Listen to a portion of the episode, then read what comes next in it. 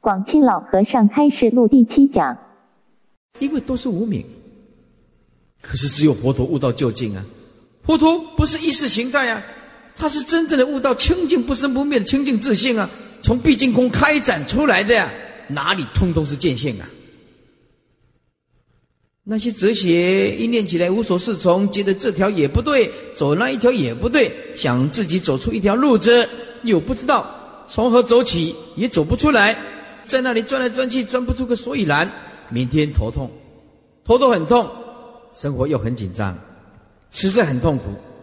所以说，叫你出家，社会上的学问，不论是科学、哲学、医药学，都是形象上的学问。形象上就是意识所执着的对象。而且我们学佛，却不能在形象上、意识上所执着的东西做学问，要彻底的釜底抽薪的放下。在形象上的学问是治标，不可能得到根本的解脱。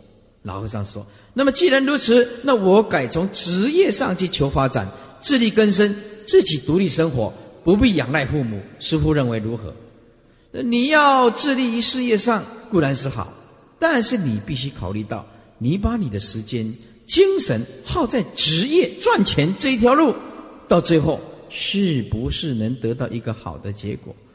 意思就是能得到解脱吗？把一生一世的生命投注在事业赚钱，到黎明中来得及吗？或者迷迷糊糊投下去，也不过是另演一场戏而已。这样子这一条路也不是个好路头了。啊，出家学佛才能从娑婆世界中走出一条解脱安乐的路，才会有个好结果。我也是想到要出家，可是总觉得自己肚子空空的，所以不敢来出家。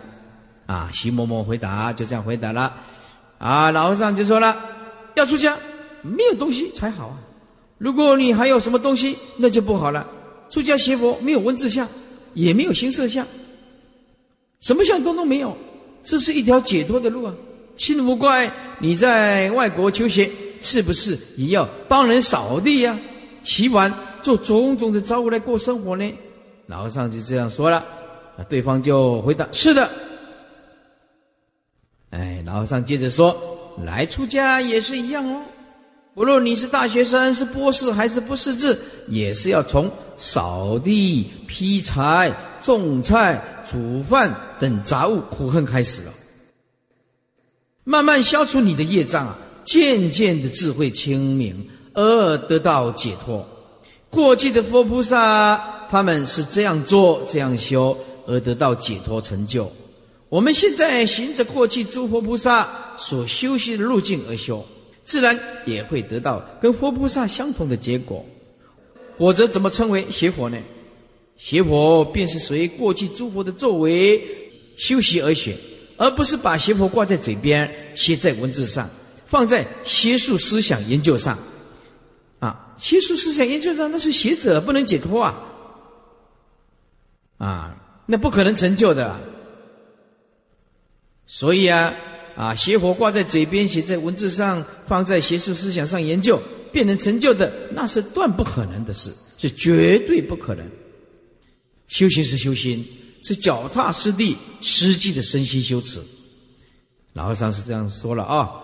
底下说要出家才能得到真正解脱，没有世俗烦恼。可是总觉得父母太辛苦了，这样对父母实在无以为报。徐某某就这样说了啊。那么广进老和尚就说了，要得到父母同意则出家，那是不可能的。像我也是啊。那我要去跟我妈妈讲出家，不赞同。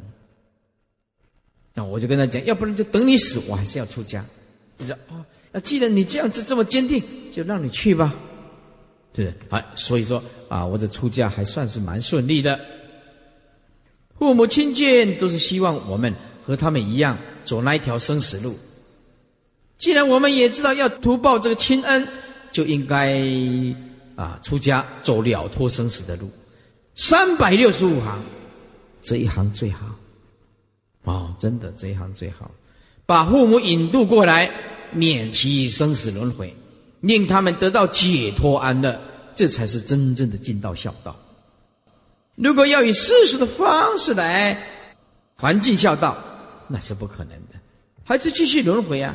我们在这个娑婆世界，一代一代所走的路都是不离其侧啊，侧就是轨迹啊，一代接一代啊，而它的结果是不出轮回啊。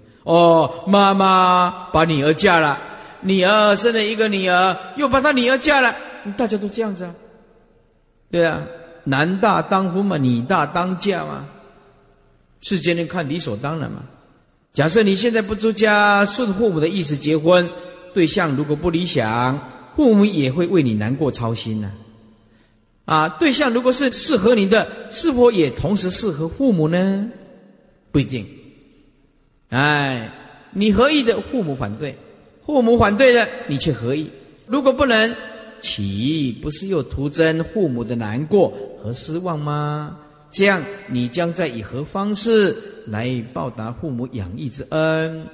出家修行，能度脱父母，度历代的祖先，也能报师长的恩。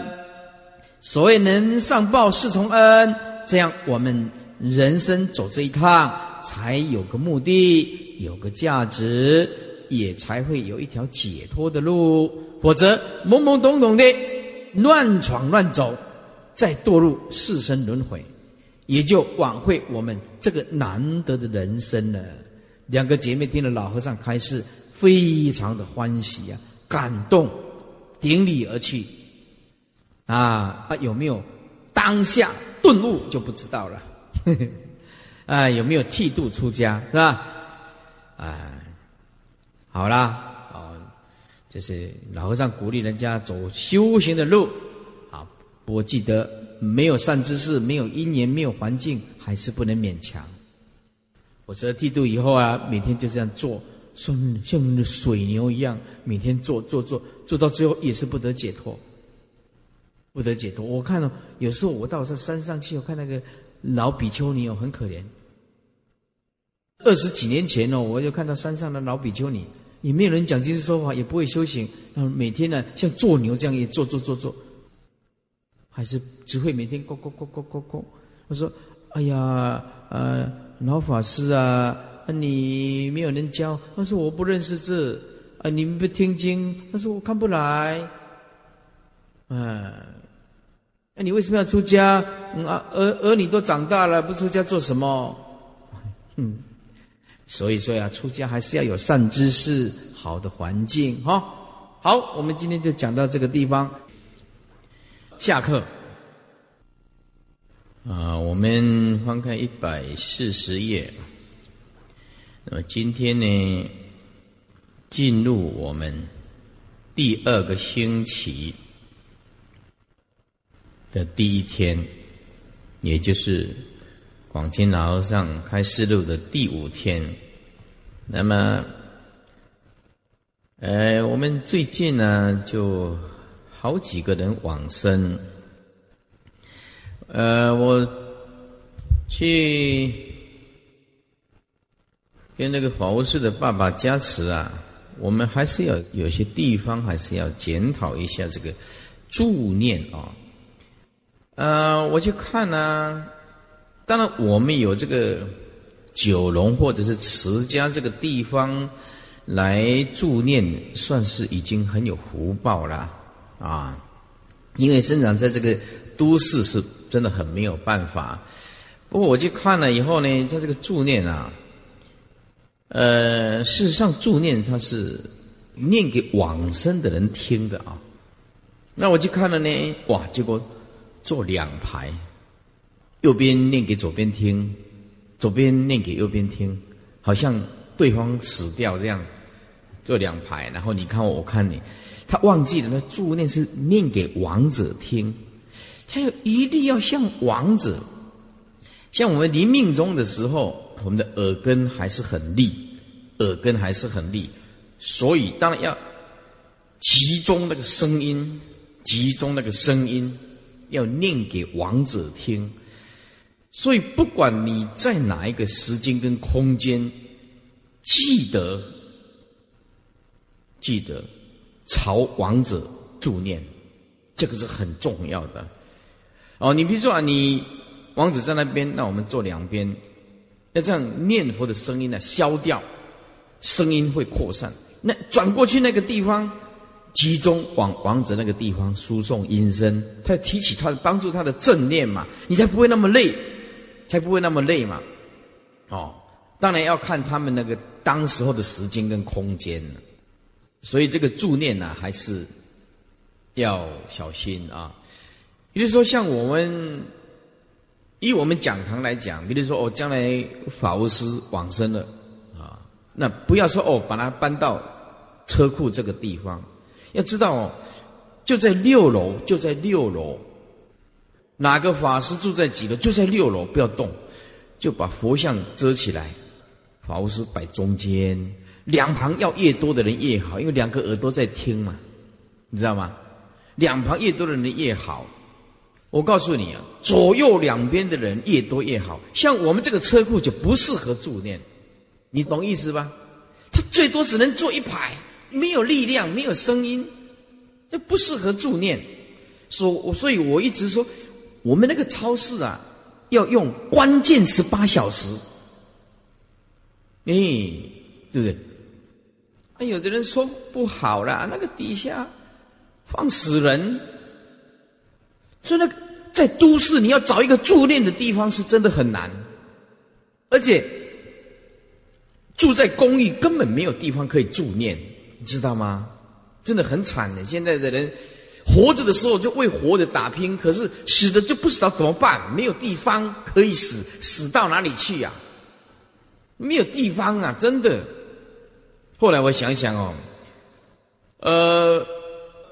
四楼往生的人就在四楼住念，要把椅子桌子搬开来，把它移到中间来，住念了十八个小时、二十四个小时，棺材啊就在这边等，在这边等。啊，师傅上一次说哦，我往生以后要把这个佛像啊遮起来，我现在想一想不妥，因为这个比丘戒里面有一条戒律叫做不可以啊这个单死尸从塔下过。也就是说，不可以把死人，哦，死人的尸体往佛前这样移动过。比丘戒里面有这条戒律的，哎，不可以单死尸从塔下过。换句话说，这个尸体啊，不能从佛前过，那这样不适合。我想这样，我往生以后，这个还是不要动。前面放一张相片应该可以，前面放一张相片，我我我又是蛮蛮可爱的，哎，前面放一张相片啊啊。底下就这边准备棺材，准备棺材。我现在讲都市了哈啊，然后呢就五楼，我往生哎就把客厅啊桌子椅子搬走。诶，有人讲哈，他说最好就是你躺在你平常熟悉的床铺往生，因为比较安详。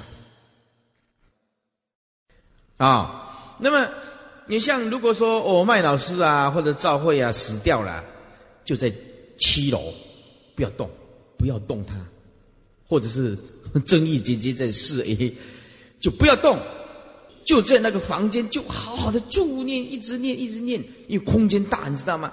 然后集中最主要就是说那十八个关键的时间，哎，然后助念助念以后，哎。那么，因为这毕竟是这里的工作人员嘛，是不是啊？啊啊，底下就放着棺材，或者直接是送九龙哦。比如说啊，姐姐死掉了，正义姐姐死掉了，事业念一念啊，那个直接就上九龙，或者是持家哦，也可以这样子。在都市啊，你一定要想办法，在很重要的你命中那关键十八个钟头。当然，如果说你出国去坐飞机死掉爆炸，像海啸，哦，在台湾不死就死到泰国去，普吉岛，那也没有办法的事情。我讲的就是正常的状态之下的往生。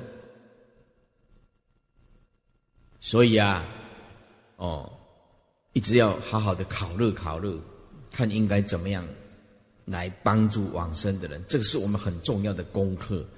因为其实，在都市里面实在找不到好地方要死的地方。你说哦，麦老师的哥哥，哦，他哥哥住的那个地方，你说怎么住念呢？哦，听麦老师讲了，哦，底下是开自助餐，那你怎么助念呢？哦，哎，还好就送到长庚，长庚有个安宁病房。哦，你看，那福报因缘真的很具足。啊，据说现在的大医院的安宁病房啊，现在要准备全部把它撤掉了。哦，那这个就很麻烦，是不是？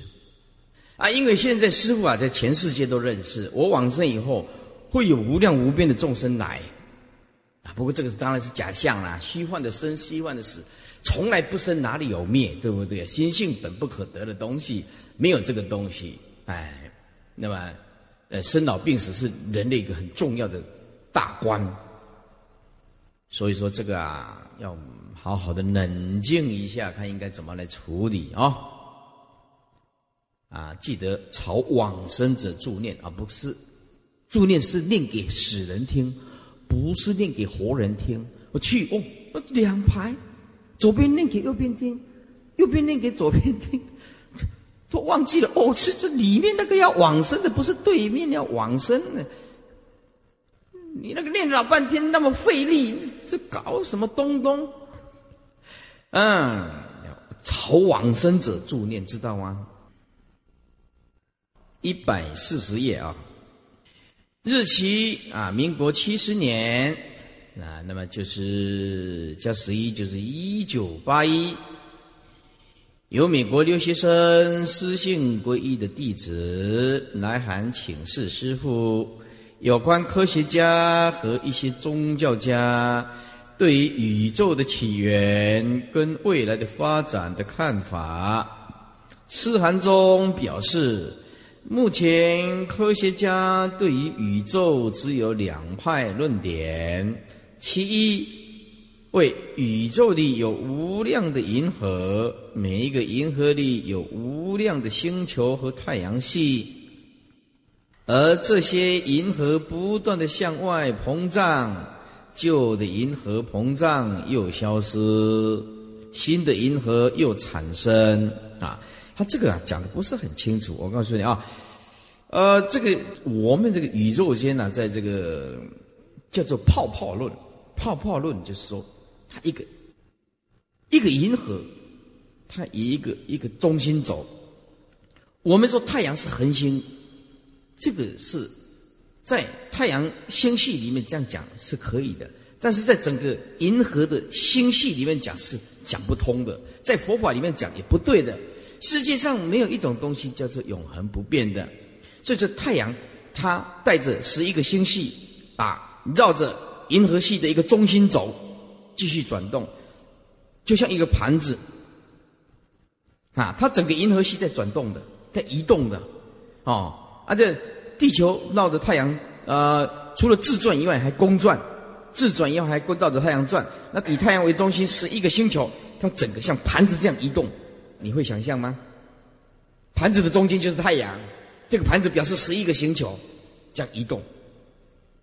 啊，那么这个日本人还有这个美国发现说，宇宙的根源来自于一点一点一个点，啊，几兆万的能量，几兆万的能量，这一点而已哦，这一点的一点点一点点，砰，爆发爆炸，刹那之间爆炸出来。好，从这中心几兆温度哦，像我们现在在讲，就是几百万度、几千万度的温度，这一点啪爆炸，爆炸以后哦，这个气爆炸以后再来往外扩散，就慢慢的冷却，慢慢的冷却，慢慢的冷却。比如说靠近太阳，太阳温度最高，那越远离太阳，越远离太阳温度就越低，所以星球慢慢慢慢的冷却。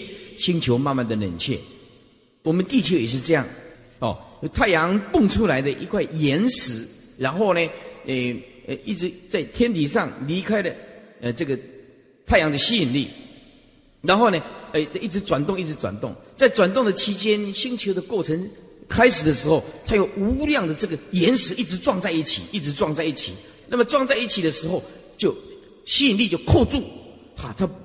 没有办法离开地球，所以这个地球就越来越大，越来越大，越来越大，越来越大。所以地球刚创建的时候，我们这个地球的温度是三千度，没有任何一种生物有办法生存。我们这个地球刚刚成立的时候，是表面是三千度到六千度，啊，没有办法有任何的生物，包括细菌都没有办法。慢慢慢慢的，地球就冷却、冷却、冷却、冷却、冷却啊，啊，慢慢的冷却、冷却、冷却、冷却，哎，所以我们的地球就慢慢冷却、冷却啊。你看，我们地球的这个这个中心岩浆，岩浆啊。那些岩浆，那岩浆，你看在冒出来哦，就火山爆发，火山爆发，火山爆发完了又冷却，道理就是这样，道理就是这样子。所以有一天，地球它一定会慢慢的改变内部的磁场、磁力，我们讲的叫做重力、吸引力，改变以后呢，这个水汽就吸不住。水汽就吸不住。你简单讲，地心引力会改变，无常一到，地心引力会改变。当然，这个转变要需要经过几百万年。转变以后，地心没有引力，没有引力呢，水摄不住。比如说，我们蒸发到太虚空的这个水汽呢，就怎么样，就会扩散出去，就会扩散出，是拉不回来，拉不回来就没有办法下雨，没有办法下雨。没有办法下雨，这太阳一吹就叫做太阳风。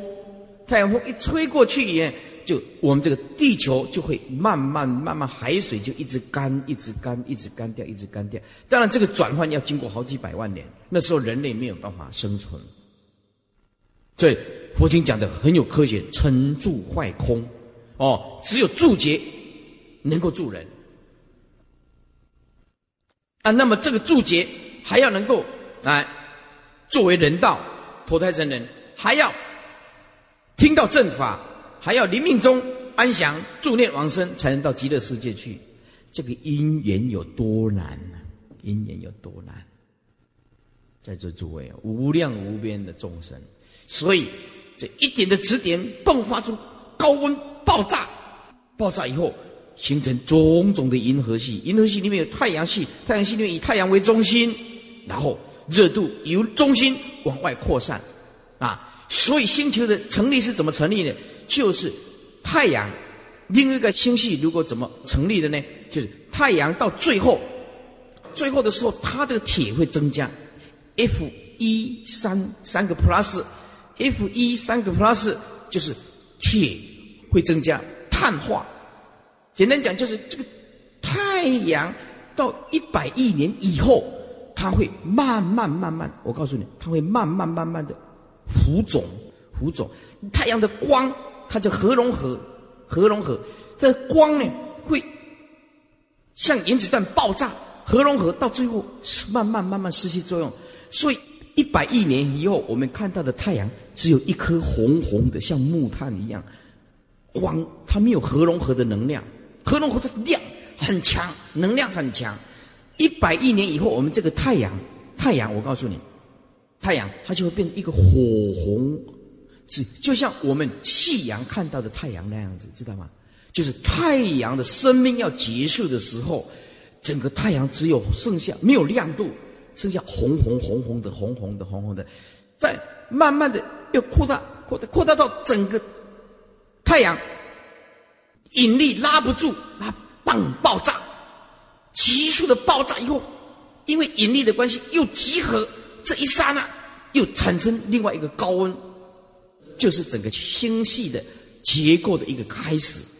所以，星系的死亡爆炸以后，因为重力的关系又集合那一点的能量，集合那一点的能量，这一点的能量又开始爆炸，又开始建立另外一个星系。所以，星系的太阳的爆炸，变成另外一个星系的开始，又开始另外一个太阳。那记得，我们这个太阳算起来算是宇宙当中很小的一个太阳，很小的一个太阳。真正宇宙当中，跟我们这个太阳比较起来，是我们的几万倍。但是记住，太阳越大，生命就越短。我们这个太阳刚好适中，不会太大，也不会太小，所以它可以支持一百亿年。所以这个星系太阳的爆炸，又会产生另外一个星系的开始，死亡代表另外一个生命的开始。宇宙当中就是能量的转换，能量的转换，终有一天我们地球一定要毁灭，是迟早的问题。几十亿年以后，所以往生极乐世界是一定势在必得。这个地球住不了人，迟早的问题而已。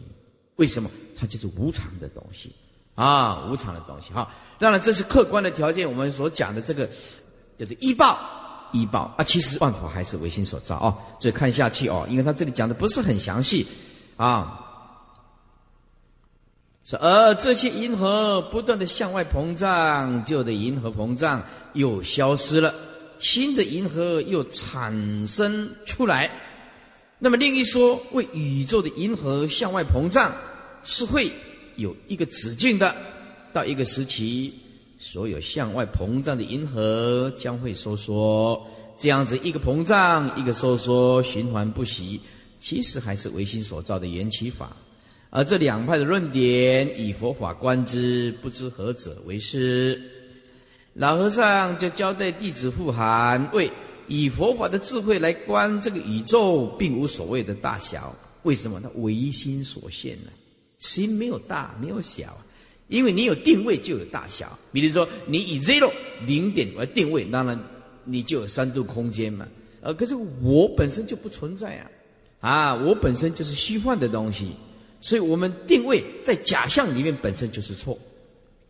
我们所有的数学啊、物理学都是建立在我们有能力去了解一个物理方式，比如说以地球的重力 G 来建立，或者一个水来比例，以水的比例为一啊，水银就是啊十一点多、十二点多水银啊，所以这个还是依我们人类有限的。物理来了解这个人生跟宇宙，啊，但是随着磁场的不同，随着重力的不同，在每一个星球产生的物理现象就会大不相同。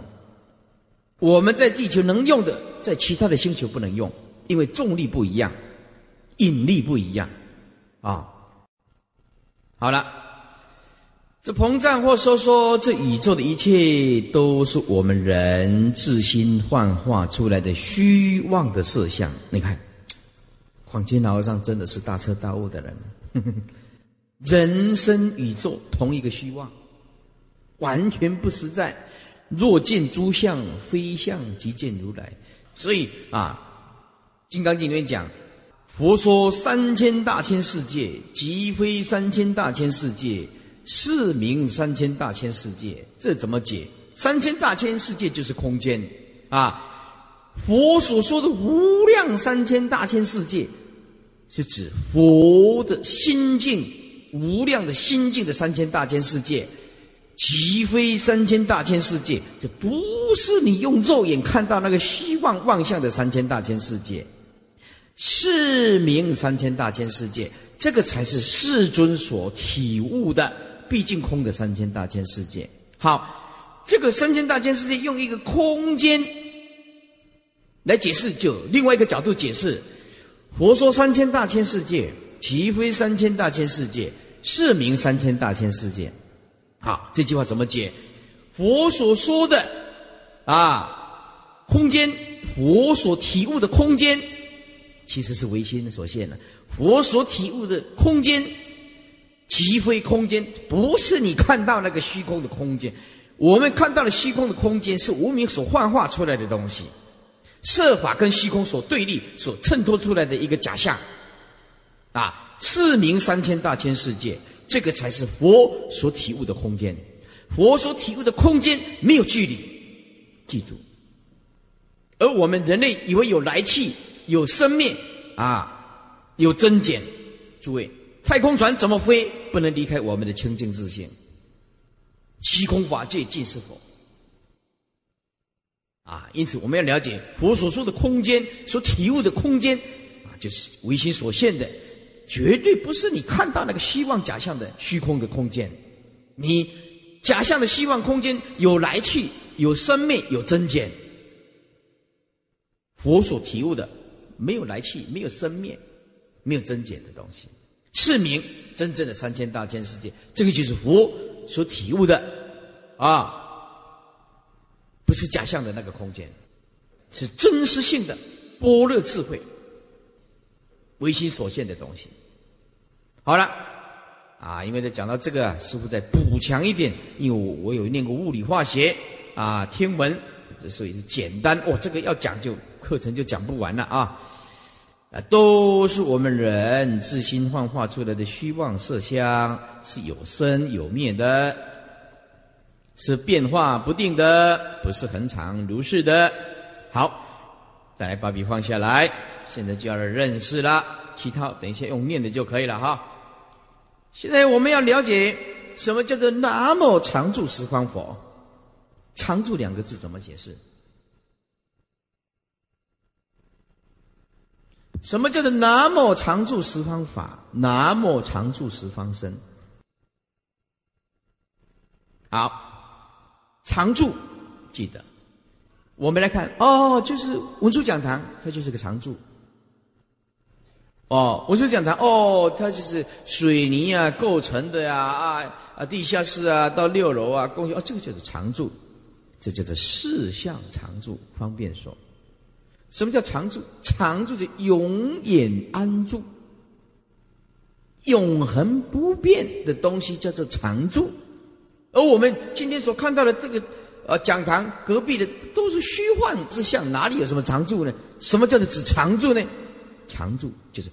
永恒的法身慧命叫做常住，永恒的涅盘妙心叫做常住，大智慧到彼岸叫做常住，般若波罗蜜叫做常住，清净心叫做常住，无所住叫做常住，绝对心性叫做常住，要不然你哪里有找到永恒？对不对？没有永恒，哪里有叫做常住？是不是？好，那就南无常住十方佛啊。从事相来讲，有十方诸佛啊。回归到清净自性来说，觉性就是佛，觉性遍十方，嗯，叫做南无常住十方佛。觉性所体悟的真理叫做南无常住十方法。觉性所体悟的真理进入和合的心灵状态。叫做南无常住十方身，那么要进入这个永恒的这个常住的法身，那就是如如不动，不取一相，就不会轮转，动念就继续六道轮回，啊，所谓三界就是贪嗔痴，啊，三界就贪嗔痴，动念离不开贪嗔痴，就没有办法离开三界，你动念就是三界六道轮回，动念就是三界六道轮回，这个相着不得，哎，如果要当下。摆脱三界六道轮回，就是如如不动，不取一相，就当下就直接超越三界。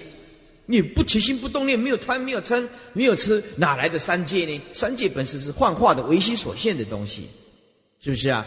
所以说啊，众生不一样，众生虚妄的东西啊，他不知道动念啊，动念就麻烦了。那我们动念就找一个我相啊，意识本身就没有形象，意识本身并没有形状。我们的神是附在树木，就是树神；我们的呃神是呃附在呃岩石，也就是呃石头神。我我们的神是哦，那么在大海里面，大江海里面哦，叫做海神、河神。啊，我们神是的山顶上，就是山神。山神，要不然山神什么形状？你看过吗？鬼什么形状？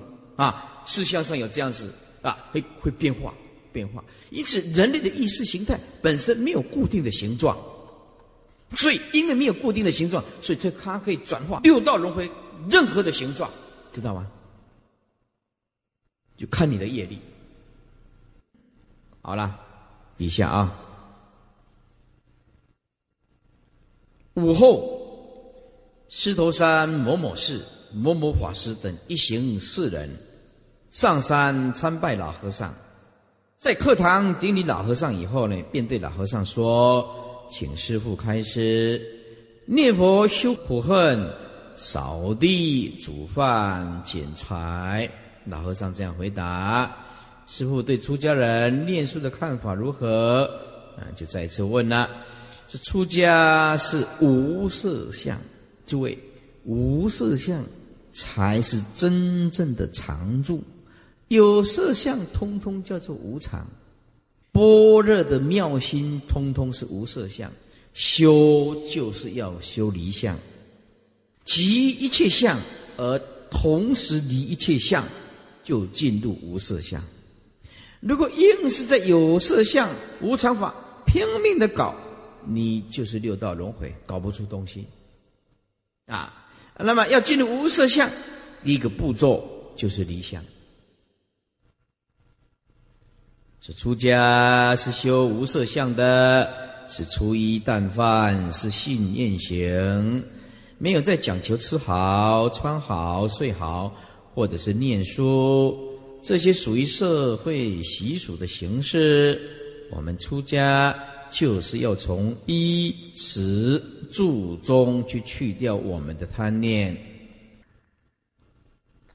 这个初一淡饭，修一切苦恨。来消业障。过去的佛祖高僧，他们并不是什么智，可是他们靠他们的愿力，由于这样修行过来，最后自己开悟出来的。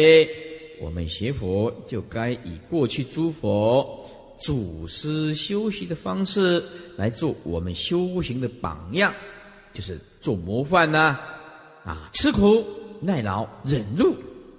那么这才叫做学佛啊！学佛就是学佛的榜样，否则只一味的念书，念到最后钻不出来。啊！我们的心性概念化，我们的心性观念化，矢志不化，这个就是读书到最后钻不出来，把清净无所住的东西真的观念化。化出一个很微小的执着，很微小的执着，本来无量无边的虚空智慧，哎，结果他建立一个支见，建立一个在唆使捆死自己，哎，念到最后钻不出来。那些秀才、大学士、有学问、有地位的人，他们要是进佛门，还是要从扫地、劈柴、学我们拜佛、念佛起步。老和尚这么说，我们也是啊，我们出家也是啊，在南普陀我们也是这样做啊，哎，扫地呀、劈柴呀、叩钟拜佛啊，念通通从那地方开始啊。我们念佛常常昏沉散乱，这是为什么？哎，啊，就是没有愿力。如果有愿力，自然会将我们在社会中。放逸惯的心收摄起来。那众生呢？现在就这样，有的人玩网咖，玩到啊，这个不眠不休。哎，他们有愿力，愿力放错的地方，也一直拼命的玩，不眠不休的玩。啊，社会上的众生要放，易放难收，要收回来根本就是很困难。所以，师父一直再三强调，现在的邪佛人，客观的大环境已经非常严重的污染，很难修行，真的，啊，很难。现在的人，你不读书，你没办法生存下去，啊，要读书就接受后天的观念。现在的人已经不像古时候说：“哎呀，父母亲养不饱啦，就把这个儿子啊送去出家，到寺庙里面啊可以生存啊，干个一个执事，或者是种个田，那么好好的修行。”现在呀，啊，以前人到寺庙里面呢，呃，打杂或者挑个粪便种个菜可以过日子。现在你哪里有粪便可以挑？我们粪便都是用那个哦。哎，那个什么粪便车来抽，那你要种菜，你去哪里种菜？完全不同。你现在没有读书，你竞争得过人家吗？对不对？你要上班，一进去，通通是要博士，你要硕士。我们想生存，又必须强迫自己去接受这种后天的观念，可是也不能算不好啊。我们今天如果没有科学，那你看我们在讲经，大家听得清清楚楚，可以录音，可以录影，可以制造 DVD，可以制造 VCD，对不对？科学不全部都是坏，东西都是两面体的东西。所以在座诸位，我讲这个的用意就是赶快到极乐世界去啊！这个地方啊，待不住的，很难熬的啊，是不是啊？底下是一心念下去呀，妄念自然就会消失。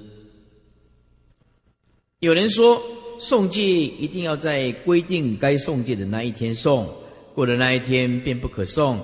师父认为如何？啊，说送戒吗？必须啊，熟谙戒本，但是了解戒本是什么，这自然每天都有戒了。啊，这广清老和尚意思就是戒实在是我们的心中了。啊，只要有愿力要持戒，自然心里会晓得自己的持或者是犯，否则一文送戒，天天也送不完。啊，就是要实修的意思了。那师父认为持无是否易持？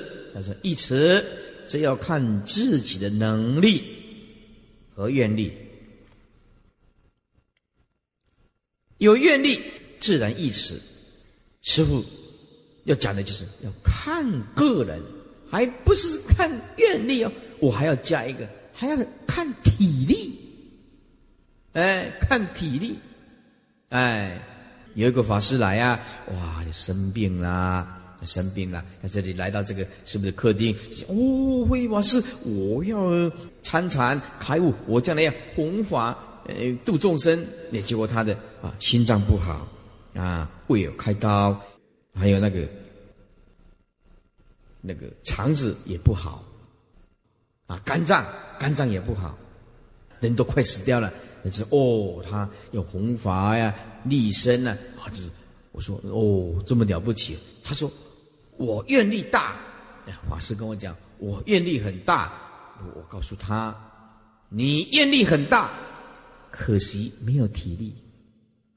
没有体力，后面什么力通通没有。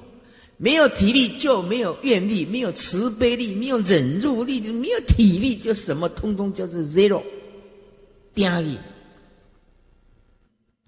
我要慈悲，要弘法，就没体力呀。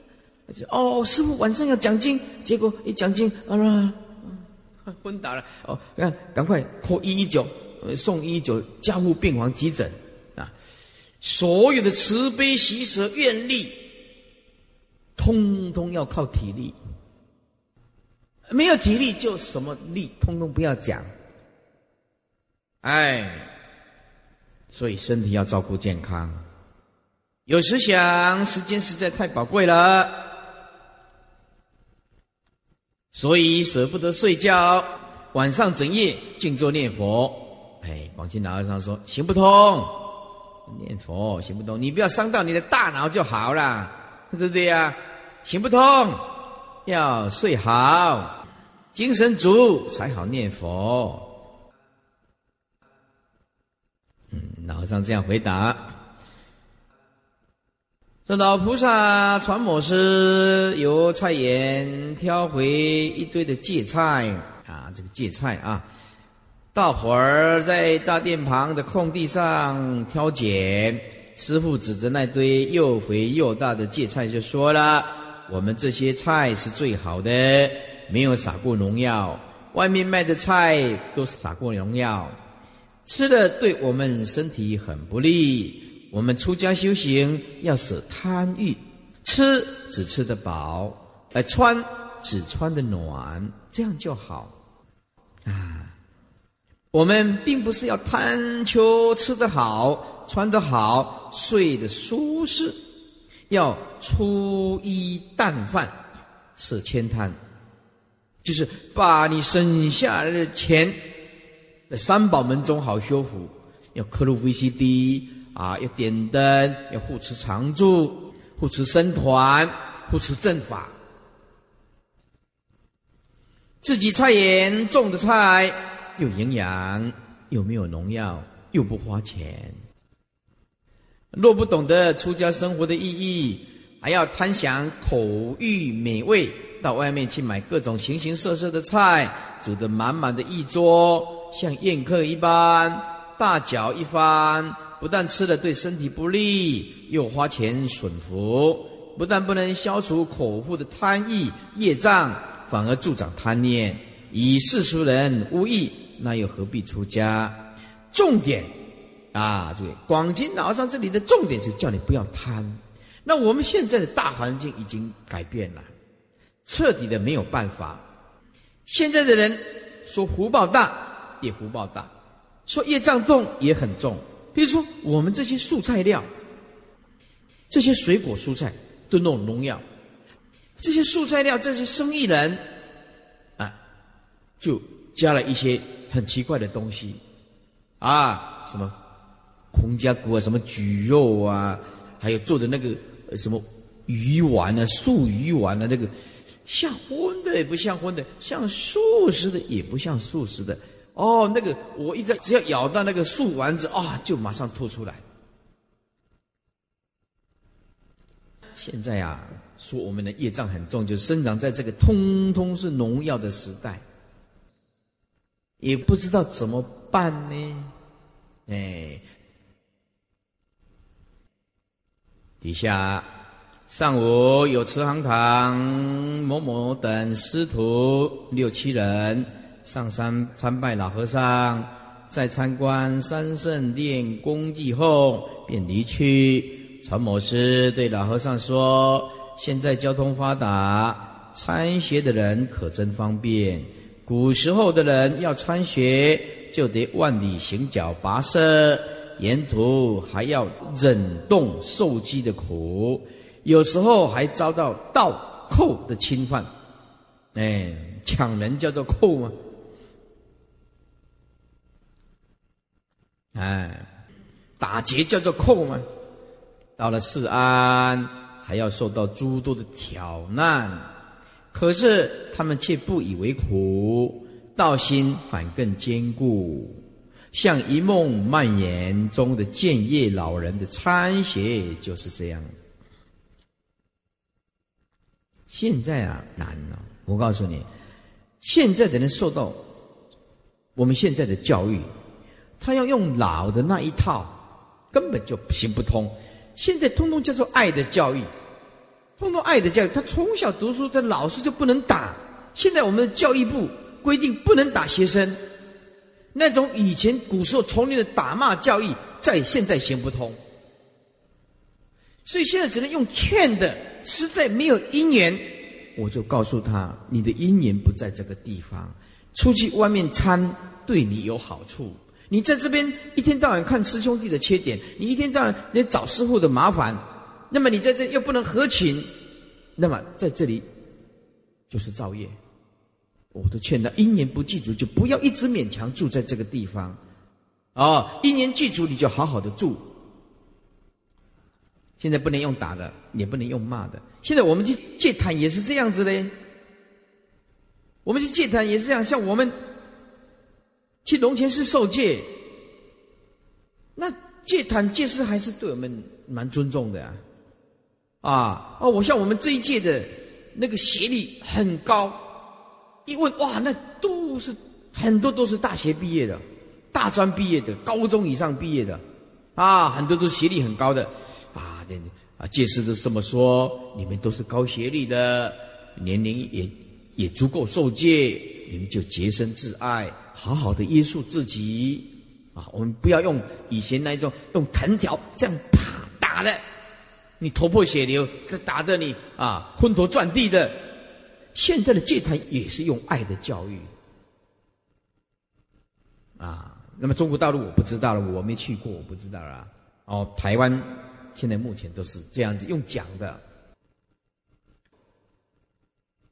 老和尚说：“以前的人求法，虽然受尽辛苦，但却能借此增加身心的能力，作为他们的日后担负弘法度众的资本。”师父年少的时候参学行脚四方，也是历尽鸡皮，加上病魔缠身，也是这样磨练过来的。只要有施记的修持。自然有诸天护法的拥护，否则师父整天在这里闲坐，又凭什么每天都那么多的信众上山礼拜呢？某某就回答了，说建业老人后来能得三昧老和尚的重委，啊，就是委托啦，扶树借传，广传律法，任劳任怨。实在得力于当初参学的时候的磨砺啊，所以说吃的苦中苦啊，方为人上人啊。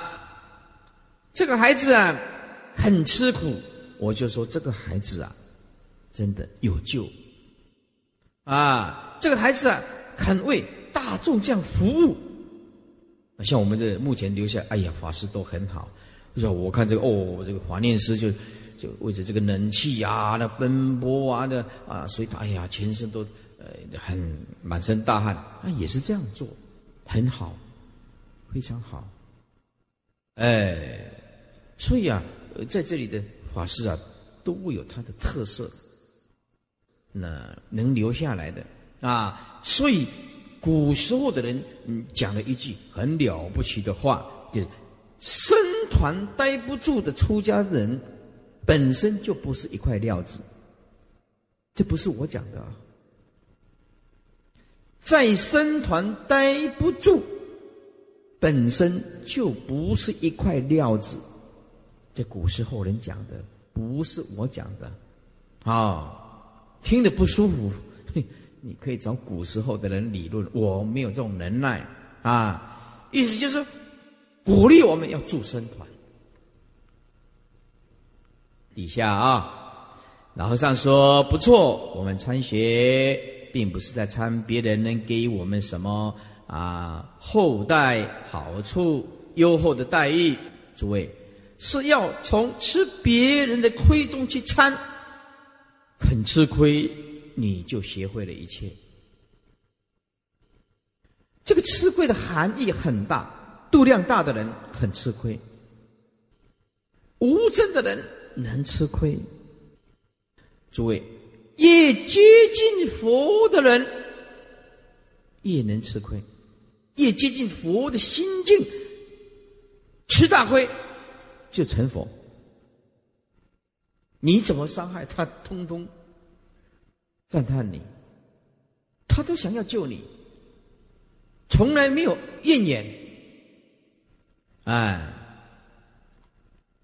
不过这当然是我们出家人可以这样了。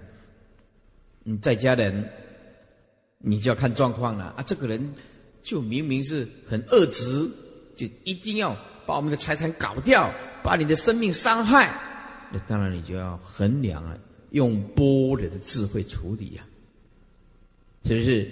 哦，出家众因为也没有什么啊财产啊、妻儿啊怎么样这些啊，那就就。是常住的东西呀，啊，那么在家居士不一样，那还是要忍辱，要学吃亏，但是威胁到你的生命和财产的时候，你要用般若智慧去处理，实在不得已，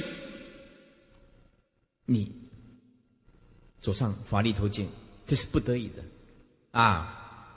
千万千万不要叫一个杀手去把对方干掉，哦，这个就很糟糕了。就算今天法律哦查不出来，你派一个杀手去把对方干掉，就算法律抓不到你，因果还是存在，知道吧？佛弟子他就二六十中，要做一件事情，那个因果要排在第一哦。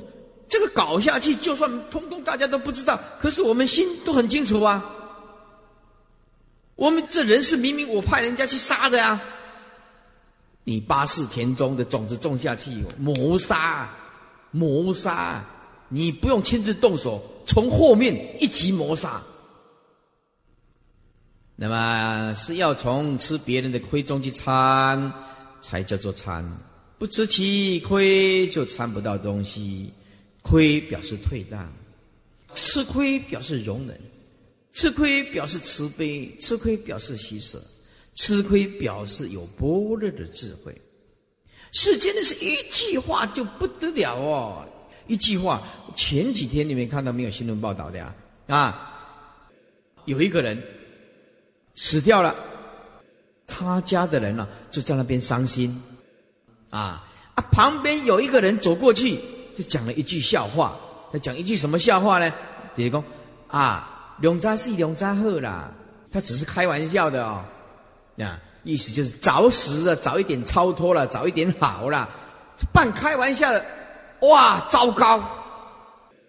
这个死者的家属哦，不得了，拿起椅子、桌子拳打脚踢，就把那个随便开玩笑的人，那个讲一句话的人，当场。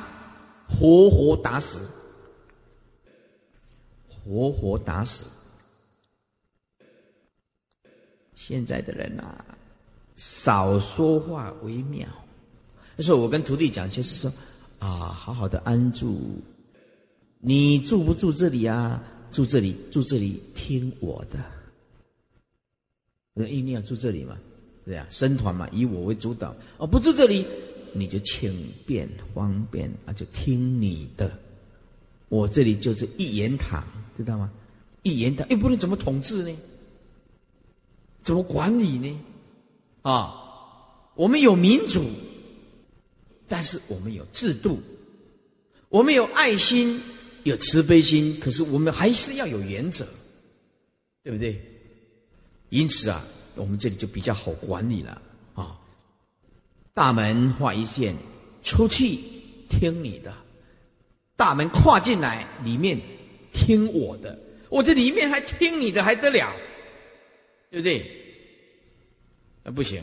如果你有好的建议，我听你的；啊，如果你的无名烦恼之重很重，是不是？那不行，那不行。啊啊！众生的习气就是这样子了。他要叫他静下，他要像师傅这样静下来，很难。哎，隔了几天，我要请假，我要去外面参，两个礼拜、三个礼拜就走一走。我请假啊，他都住了五年，你又不好意思说不签，不签，他心情又不爽啊。要签，其实也没有什么去参了，就回家休息呀。到处捞一捞啊，走一走啊，他就这样子，那也不错啦，运动身体，是不是啊？他也他也不敢说我要去出国，写要去玩，不，他不敢这样想了啊。出国只有法开是最诚实了，去新加坡走一走，他最老实。他请假连请假都这样写哦，这个孩子很老实，请假几月几号请假？他用七天参学假，其实就故意这样写两张啊。其实我就知道，加起来还是一张啊。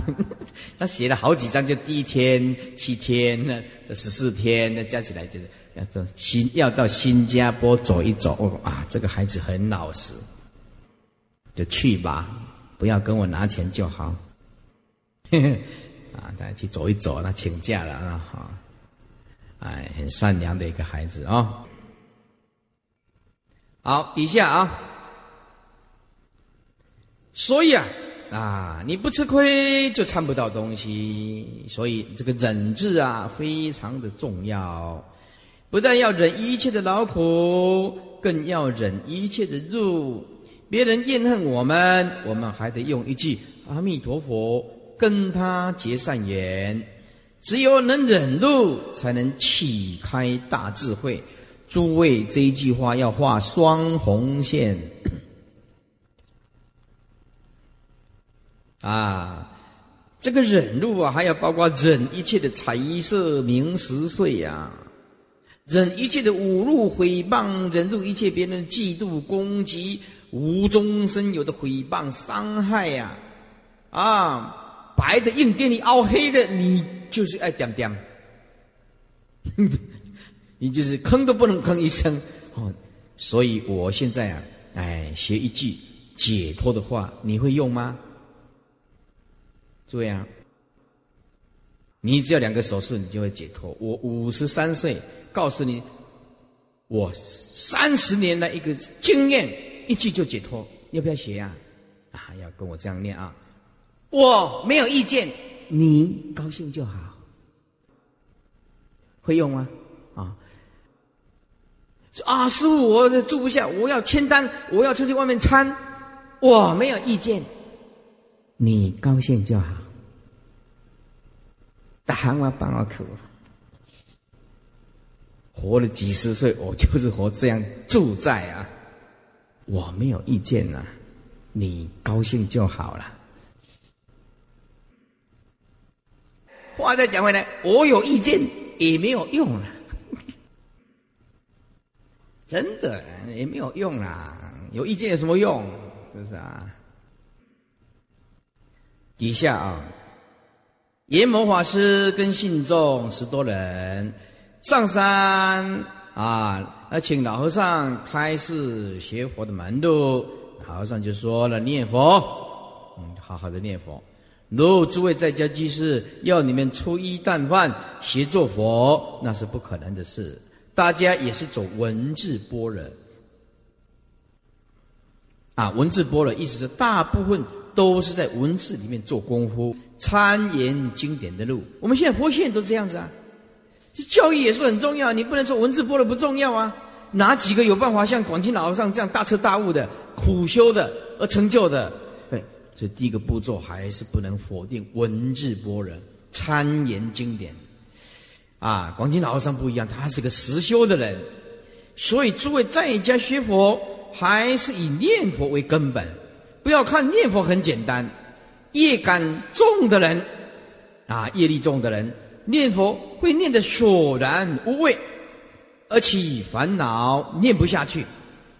所以，各位如果能一句佛号一直念下去，那也是不简单的事。所以啊，师傅啊，赞叹啊，在座诸位啊，跟着师傅这样子。啊，我看着这楼下坐的都是一些老参的面孔啊，啊，老参的面孔很好，师傅就很赞叹哦？还有一些初学的也有，啊，能够这样坚持听经闻法，真的了不起。师傅赞叹诸位啊，有居士叫做林坦平，八十四岁，曾经在去年五月间身体不适合。一度心脏休歇四十多秒，全身失去知觉，啊，又复苏醒，啊，又醒过来，自谓死而复生，啊，上山请求师父指示人生之道。老和尚回答说：“像居士这般年纪快死掉的人，啊，快死掉的人就是我讲的了哈。”像居士这般快死掉的人啊，实在是应该放下身心，一心念佛，不要再留恋这个假壳子。我们这个色身的灵魂一走了，这个就是一个没有用的东西啊，一堆粪土啊，一堆粪土。我们只是假借这个躯壳来修行而已啊。好，要看得破。居士说了，当时我都是放下了。不过我现在还有个愿，在《无量寿经》中的阿弥陀佛四十八愿中有言：凡一切有情众生，不论是冤非呃走兽呃冤啊非走兽，那么就是蠕动的东西呀，或者会飞的呀，怎么样？只要临终的时候闻到阿弥陀佛圣号，便能蒙佛接引往生西方。所以，我认为念佛靠佛力超离娑婆世界，比那些靠智力的禅宗等等更来的稳当。速捷，因为我对《无量寿经》中的弥陀四十八愿很有研究，所以希望能把它写出来，这样我便能放下，安心的走了。老和尚说：“放下，并不是口头上讲的放下。广听老和尚就是看这个居士是根本就放不下，才告诉你放下不是嘴巴讲一讲，是真功夫，是要你命中的时候正念现前，没有一点家庭的意识执着。”没有亲近家属的啊，这个爱别离的苦，这才叫做放下。如果还存有那么一点家庭意识，那还是生死轮回。要知道，我们来到这娑婆世界是大业来的，在这娑婆世界中走入佛门，找一条解脱生死苦的新路去，不要再为贪享衣食住的舒适，而更造一些新的恶业。在重入生死轮回的旧路中，不要贪长寿。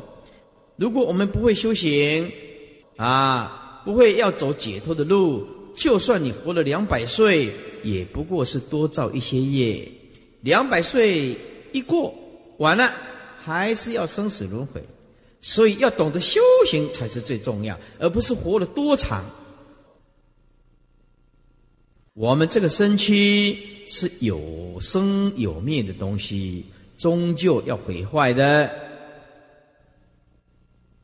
是无法让我们永久依赖的。要看破，要放下，而我们这零零觉觉的灵性，才是不生不灭的。简单讲，还是我们的清净觉性，才是不生不灭的。我们记得人生，不要辜负这个人生。就是要掌握，要珍惜，好好修行，知道要走解脱的路，则成佛做主，靠这人生来修。不知道要修，还为这个身躯的衣食住行等的享乐，无所不用其极。啊，我们众生就这样子啊，哎，无所不用其极啊，造无量的恶业。你看那些抢银行啊。杀人呢，放火，还有诈骗呢。哎，诈骗！前几天呢，你们看看，哎，有一个弟弟哦，他的哥哥哦，有点智障啊。他哥哥想讨老婆，想讨老婆，你知道吗？他这个弟弟哦，哎，就跟他。打算去大陆讨一个老婆啊！这大陆啊，有的二十万、三十万呢，不一定了；四十万，有的一百万，不一定啊。看对象如何了哈。当然，越年轻越漂亮、学历越高的，可能价码就高一点了哦。就是要带到大陆去相亲，相亲哦。啊，这弟弟呀，啊，在出发前就给他投保，你知道吗？投保，好像投保了八百万。投保以后呢，就带到大陆，那怎么处理？你知道吗？叫杀手，把他的哥哥在大陆就砍死，请大陆的三个杀手，大陆的。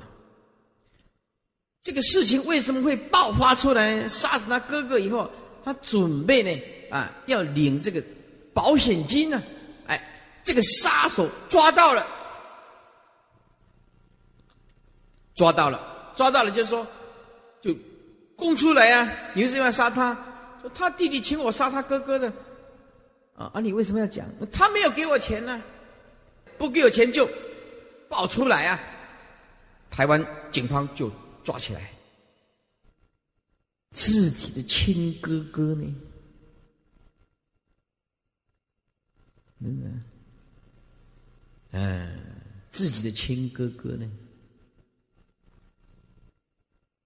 所以这个替人家投保啊，哎，还是很不好。如果徒弟啊替我投保啊，哎，你有什么企图呢？没有开玩笑的啊啊，当然不可能啊，不，他们法师不会这样做了啊。所以这个你看看这人心的这个险恶啊，到极点了，自己的亲哥哥哦，他一点都不手软的，就是非让哥哥死不行，要不然他这八百万保险金没办法领啊，好恐怖哦，真的很恐怖。现在的人呢，实在是，当然好人比较多了，好人是占百分之九十九点九了。啊，你偶尔就出一个坏人，你就很麻烦呢。哎，像今天啊，在这个北部那个地方抓到一个，抓到一个什么呀？见人就刺的啊，就抓到了。今天抓到了，在台北，不是台北县，今天在好像在哪里抓到了？那抓到以后用什么？你知道吗？用那个剪刀把它中间那个哦螺丝弄开来，变成两半。你知道剪刀不是有两只吗？啪啪啪，把它中间那个哦拿掉，剩下一只，剩下一只哦，然后就手就握着握着，人家走过去的时候不小心就啪从人家屁股戳下去，哇就流血，人家被戳的莫名其妙，戳那个大概。那个小姐姐戳，哇，那个血流如注啊！哎，结果怎么抓到？你知道吗？人家公布录影带，公布录影带，因为他用那只剪刀的一半的剪刀握在左手，一边跑啊，哎，然后一边往后看，他不晓得说，哎，人家有到哪里都有监视器，现在所到之处都有录影机，都有监视器啊，也看到。那隔壁看到，嗯，邻居看到说不敢相信，说，嗯，啊，这个就我们对面呐，这对面这个孩子这么乖，啊，怎么会这样子？一看，就是对面这个孩子啊，你看被人家摄影机，人家一下就报警，就就抓到了。我们呢，了解说，现在众生的恶业是很重的，很可怕的。底下啊，这造无量的恶业。那么三恶道中四生之内也有我们的份，